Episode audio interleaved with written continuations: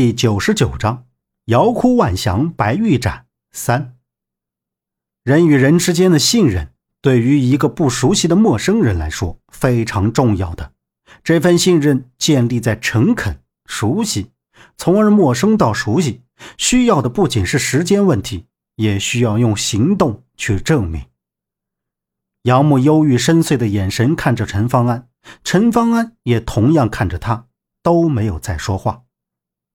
就在这时，周震兴致冲冲地从外面走进来，见他们两个人都在，不过看着木木相视的样子，有点尴尬，便跑到杨木身边，轻声道：“哎，杨木，我刚得到一个消息，是关于杨叔的，你快跟我来，那人就在楼下。”杨木听到有父亲的消息，有些激动道：“真的？当然了，走走走，快！”周震说着。两个人快步的走了出去，陈方安眼神锐利的瞅着他们的身影消失在门口。下了楼，周震就冲到酒店的大堂门口，看着四周，刚刚跟自己说话的小灵通大叔竟然不见了。杨木跟在后面询问道：“人呢？人在哪儿？周震是不是又在糊弄我？”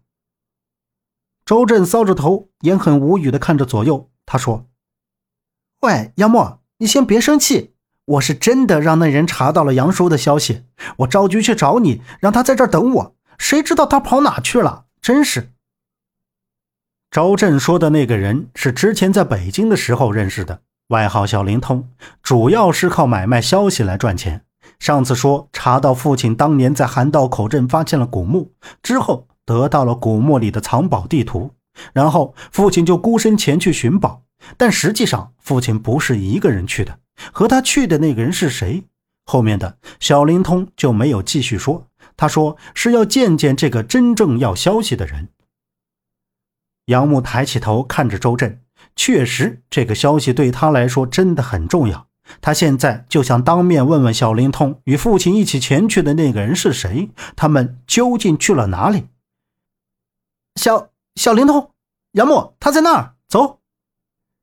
周震叉着腰，转身向酒店外看的时候，一个挎着军绿色斜挎包的四五十岁大叔，手里拿着一个面包，正晃晃悠悠地向马路上走着。周震指着酒店外面喝道：“二人就向酒店外面走去。”正当他们快到小灵通大叔的身后时，这小灵通大叔一个猛然回头，扔了手里的面包，撒腿就跑。周震和杨木一边喊着他，一边追着。追了好几条街都没追上，周震气喘吁吁的直骂：“ 这龟孙子腿脚可以啊，跑得比他妈兔子还快！”哎，哎呦！眼看那小灵通大叔在左拐右拐跑进了徐州最大的古玩市场，人流杂乱，跟着拥挤的人群，眼睛都不敢眨一下。紧盯着小灵通大叔的后背，生怕一眨眼他就溜了。进了人群之后，杨木和周震就快步紧跟着。就是没想到徐州的古玩市场今天会有这么多人，基本上都是溜溜达达逛着玩的。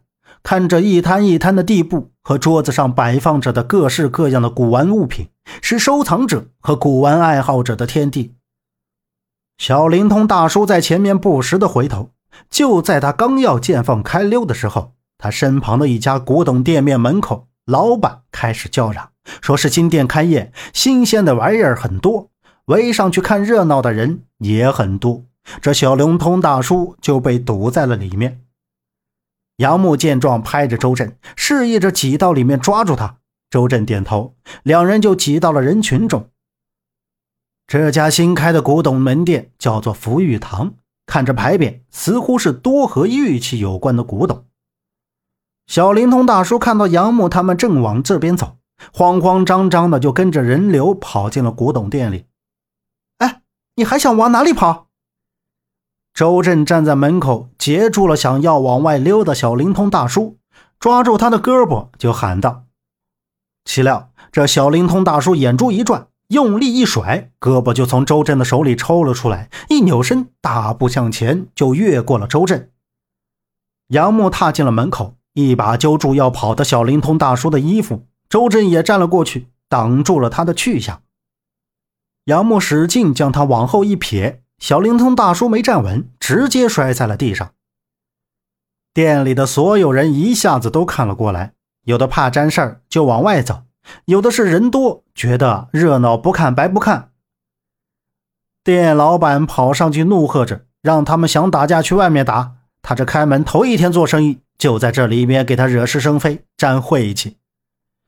周震也是怕砸了人家店里的东西，赶紧上前去，一边伸手一边朝地上的小灵通大叔说道：“叔，你瞅你这干什么？走，别在人家这里闹。”小灵通大叔瞪着眼睛从地上爬了起来，拍了拍自己的屁股上的土。被杨木和周震架了出去。我说：“小灵通大叔，你跑什么跑啊？”周震将小灵通大叔按在古玩市场外面墙壁上。“哎呦，周少爷，我以为是要债的，哪知道是你们呢！哎呦，轻点儿，轻点儿！”小灵通大叔苦着一张脸哀求道。周震瞅着他，继续喝道。我兄弟给你叫来了，你倒好，带着我们转古董。我让你查的所有消息都跟他说说，别耍别的，小心一分钱也不让你拿到。周震松开手，看了看一旁的杨木，将小灵通大叔交给了他。杨木把想知道的事都问了一遍，但这个小灵通大叔并没有把所有得到的消息告诉他。周震，这家伙到底靠不靠谱？杨木搂着周震的脖子，轻声问道：“周震严肃地说，只要给他足够的钱，他那的消息一定是没有问题的。”杨木让小灵通大叔继续帮他查父亲的线索。就在他们准备离开的时候，小灵通大叔叫住了他们。他说自己现在被债主追债，没地方去，想跟他们一起走。二人商量了一番。没有同意，因为现在和孟莎他们在一起，要是多了个人，会让他们反感。就在这时，杨木看到孟莎、李庆华、山哥他们出现在古玩市场的大门口，这让杨木很奇怪，他们为什么跑到这里来？叫上周震，就偷偷的跟在他们后面，又进了古玩市场。这个小灵通大叔也跟在他们两个后面一起走了进去。小灵通大叔眯着眼睛，大步的一边看着两边的古董玩意儿，一边扫视着前面几步远的杨木。本集播讲完毕，感谢您的收听。